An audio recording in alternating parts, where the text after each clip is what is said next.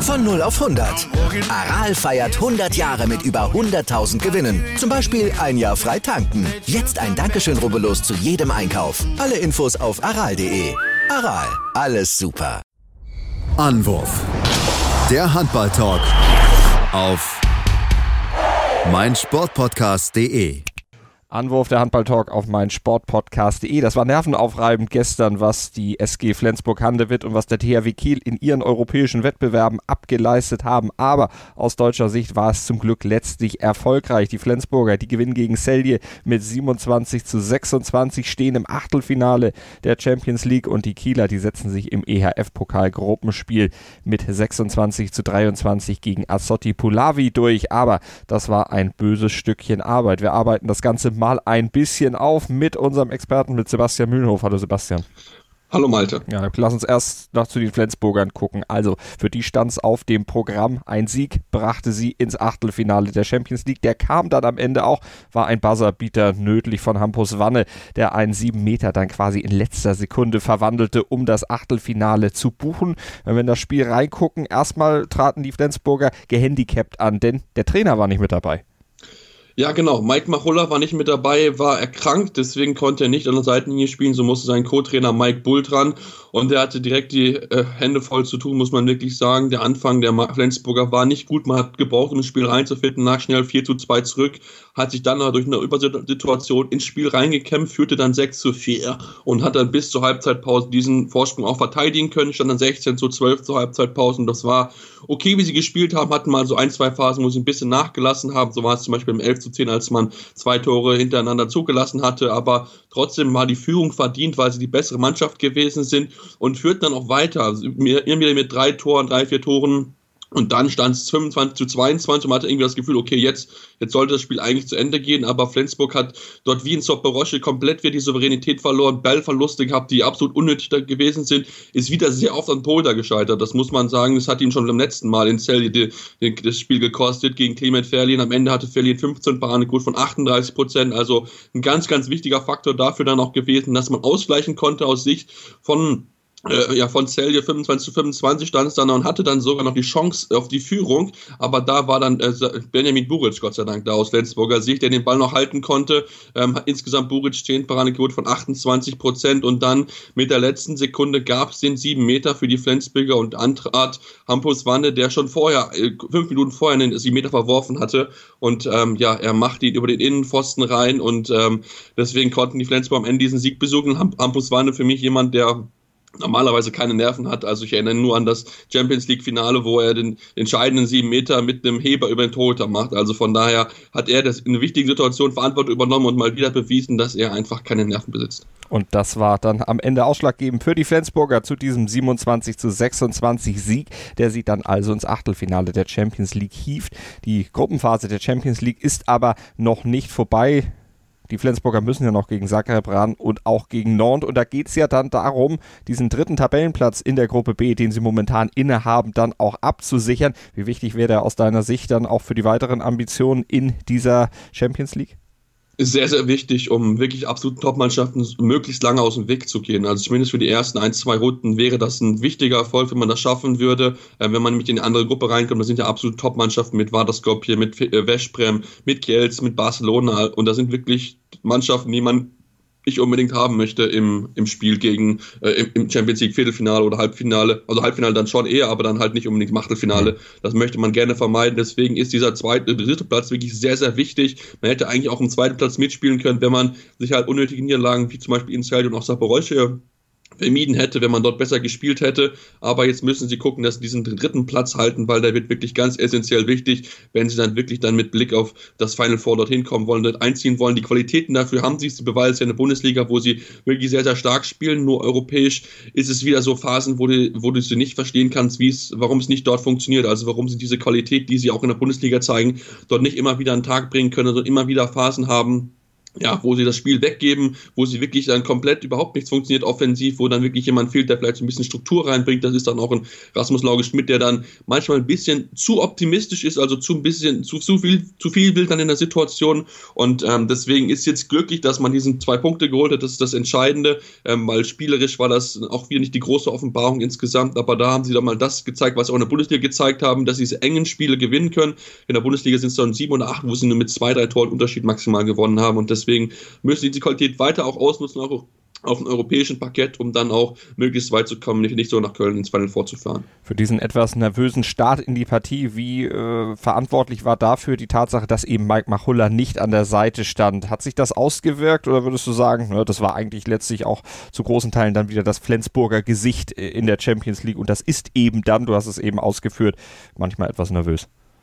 Ja, ich denke schon. Ich denke auch so ein bisschen, diese Niederlage vom Sonntag hat noch so ein bisschen nachgewirkt. Da war man nicht so ganz sicher, wie man dann reinkommt. Und ich denke, dass dann wirklich so, dass es dann besser wurde. Dann hat man wirklich dann die Nervosität so ein bisschen abgelegt und dann ging es dann nach vorne. Rasmus Lauge Schmidt mit neun Treffern gut gewesen. Auch Hampus Walser mit acht Toren ganz wichtiger Faktor gewesen. Lars Thorn auch fünf Treffer gehabt. Also das war dann besser dann hinten raus und das ist dann wirklich auch etwas, was sie dann noch, äh, dann noch in den nächsten Wochen machen müssen. Dass sie dann einfach wirklich dann ruhiger spielen, dass sie wirklich solche Phasen, wie sie hinten raus hatten, wo sie offensiv gar nichts, dass sie dann wirklich versuchen, über Tempo-Gegenstoße das Spiel dann wieder ruhig zu beruhigen zu bekommen, Selbstvertrauen zu sammeln. Und das ist etwas, was dann auch Mike Machulla mit seiner Mannschaft besprechen muss, weil äh, international haben sie halt noch nicht das abgerufen, was sie in der Bundesliga zeigen.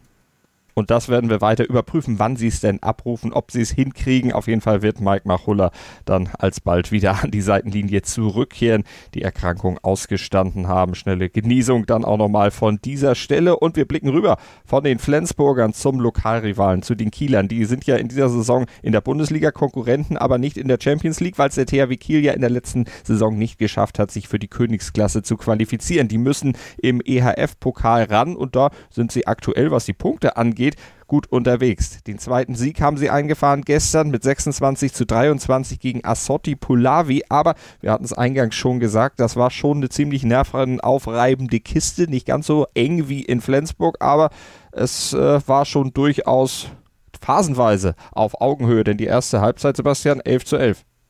Genau, und da war Assotti Pulavi eigentlich so ein bisschen sogar die bessere Mannschaft, muss man ganz ehrlich zugeben, weil die Mannschaft, man kannte sie, man kannte sie nicht unbedingt, weil sie noch nicht so groß auf internationalem Paket gespielt hat. Er wird trainiert von Bartosz Schurecki, dem ehemaligen Kreisläufer, unter anderem ja beim SC Magdeburg, und der hat seiner Mannschaft wirklich das Wichtige mitgegeben, möglichst wenig Fehler zu machen und dann mit einer sicheren Ab Abwehr an die Tore zu erzielen. Das haben sich gut hingekriegt in der ersten Halbzeit. Führten da zum Beispiel mit 10 zu 7 in der 24. Minute und waren wirklich effektiver einfach als die Kieler, die gerade offensiv wenig zustande gekriegt haben. Die äh, Reihe Harald Reinkind, Lukas Nilsson und Nikola Bilek haben im Rückraum fast gar nichts zustande gebracht, wirklich nur ganz, ganz schwache Würfe mit äh, geschafft und dann als dann Marco Vujen, Mia Zarabec und auch Damago Dufniak reinkam, ging es besser. Dann waren die Kieler wirklich durchschlagskräftiger im Angriff, haben dann umgestellt auf eine Abwehrformation auf 3 zu 1. Das hat dann auch so ein bisschen in Polen den Zahn gezogen. Dann mit Beginn der zweiten Halbzeit konnte sich dann auch der THW Kiel absetzen. So in der 35. Minute gab es dann wirklich so eine Szene, die da, glaube ich, alle so ein bisschen aufgeweckt hat, Fans und auch die Mannschaft. Äh, Andi Wolf überragend gewesen, insgesamt wirklich sehr, sehr viele Bälle gehalten und noch wichtiger gehandelt, dass man das Spiel am Ende gewinnen konnte. Hält einen Ball, Damar Dufner kassiert dann der, im Angriff eine Zeitschaft fürs Meckern und dann war auf einmal die Halle da und ähm, hat wirklich dann auch mal ein bisschen für Druck gesorgt, auch dass man wirklich dann auch spüren konnte, weil Pulavi spielt normalerweise nicht vor so vielen Menschen. Deswegen war das, glaube ich, dann auch für sie zu, gut zu sehen für den THW Kiel, dass man dort dann sich dann absetzen konnte. 19 zu 14 stand es dann nach, äh, wirklich dann noch sehr, sehr gut dann unterwegs gewesen. Dann konnte man so noch weiter nach vorne ziehen aufs 21 zu 15. Und da hat man eigentlich gedacht, okay, das Spiel ist jetzt entschieden. Aber nein, Bulavi kam nochmal rein, 21 zu 20 stand sechs Minuten später. Und da mussten die Kieler nochmal wirklich nochmal rankämpfen und hatten so ein paar unglückliche Schiedsrichterentscheidungen, wo sie überhaupt nicht mit klargekommen sind. Gerade offensiv einige technische Fehler dann gehabt, falsche Sperre, Ballverluste gehabt und dann waren dann Pulavi wieder dran, aber am Ende konnte der THW sich dann doch noch beweisen, konnte am Ende das Spiel gewinnen, hat den besten Werfer in Damar Duvniak mit sechs Treffern, aber auch Magnus Landin mit sechs Treffern, wichtiger Faktor gewesen, auch Marco Vujen fünf Tore gehabt, also von daher die Rückraumraue dann mit Domar Duvniak und Marco Vujen hat dann wirklich sehr, sehr gut funktioniert und am Ende dafür gesorgt, dass man das Spiel gewinnen konnte, auch wenn es wirklich ein harter Fight war gegen Pulavi.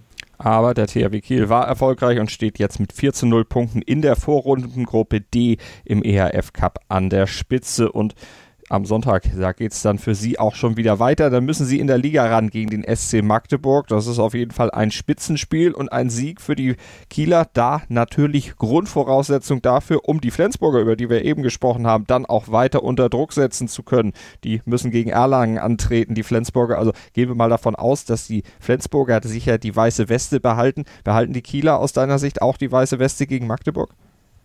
Das wird ein ganz, ganz schwieriges Spiel für die, für die Kieler werden. Ähm, wenn sie so spielen wie gegen Pulavi, dann werden sie es schwer haben, gegen Magdeburg zu gewinnen. Aber sie haben das gefunden, dass sie ihn überragend Torhüter haben. Sowohl Anni Wolf jetzt gestern, aber auch Niklas Landin hat ja auch am Sonntag überragend gehalten. Also von daher könnte das Plus dann auf der Seite sein, auch wenn Janik Krehn auch wieder äh, stark zurückgekommen ist aus der WM, hat er doch auch einige wichtige äh, Partien gehabt, wo er echt gut gewesen ist. Also Torhüter-Duell wird sehr, sehr spannend zu sehen sein und dann muss halt geguckt werden, welche Angriffsreihe die bessere ist. Also wenn die Kieler das so machen wie zu Anfang, denke dann merkt man noch schon, dass dann vielleicht eher der Magdeburg davon ziehen könnte, weil Nikola Bielek ähm, hat es zwar auf Mittelrückkommen versucht, hat es auch immer mal wieder gute Ideen gehabt, aber ist halt nicht so ein Damagoj Duvnik oder Mia Sarabec. Also da muss man überlegen, ob man diese Startformation so nochmal beibehält, weil man hat es gesehen, es hat gegen Polavi überhaupt nicht funktioniert und ähm, ich denke schon, dass der THW Kiel sich eigentlich durchsetzen sollte, aber es wird ein sehr, sehr enges Rennen werden, weil auch nochmal Magdeburg mit Sicherheit nochmal oben anklopfen möchte, dann nochmal die Punkte verkürzen möchte, denn auch da ist der Traum groß, mal irgendwann wieder Champions League zu spielen und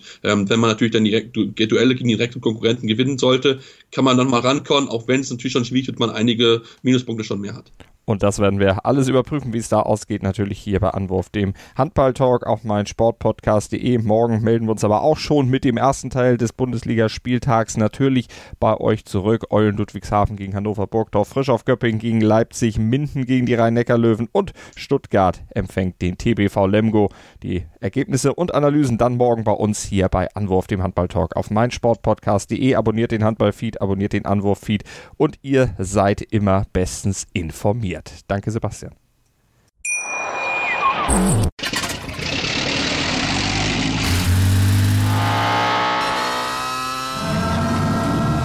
Von 0 auf 100. Aral feiert 100 Jahre mit über 100.000 Gewinnen. Zum Beispiel ein Jahr frei tanken. Jetzt ein Dankeschön, rubbellos zu jedem Einkauf. Alle Infos auf aral.de. Aral, alles super. Anwurf. Der Handball-Talk auf meinsportpodcast.de. Sportplatz mit Malta Asmus und Andreas Thies. Täglich neue Podcasts aus der Welt des Sports. Von Airhockey bis Zehnkampf. Berichterstattungen, Interviews und Fakten. Sportplatz auf meinsportpodcast.de.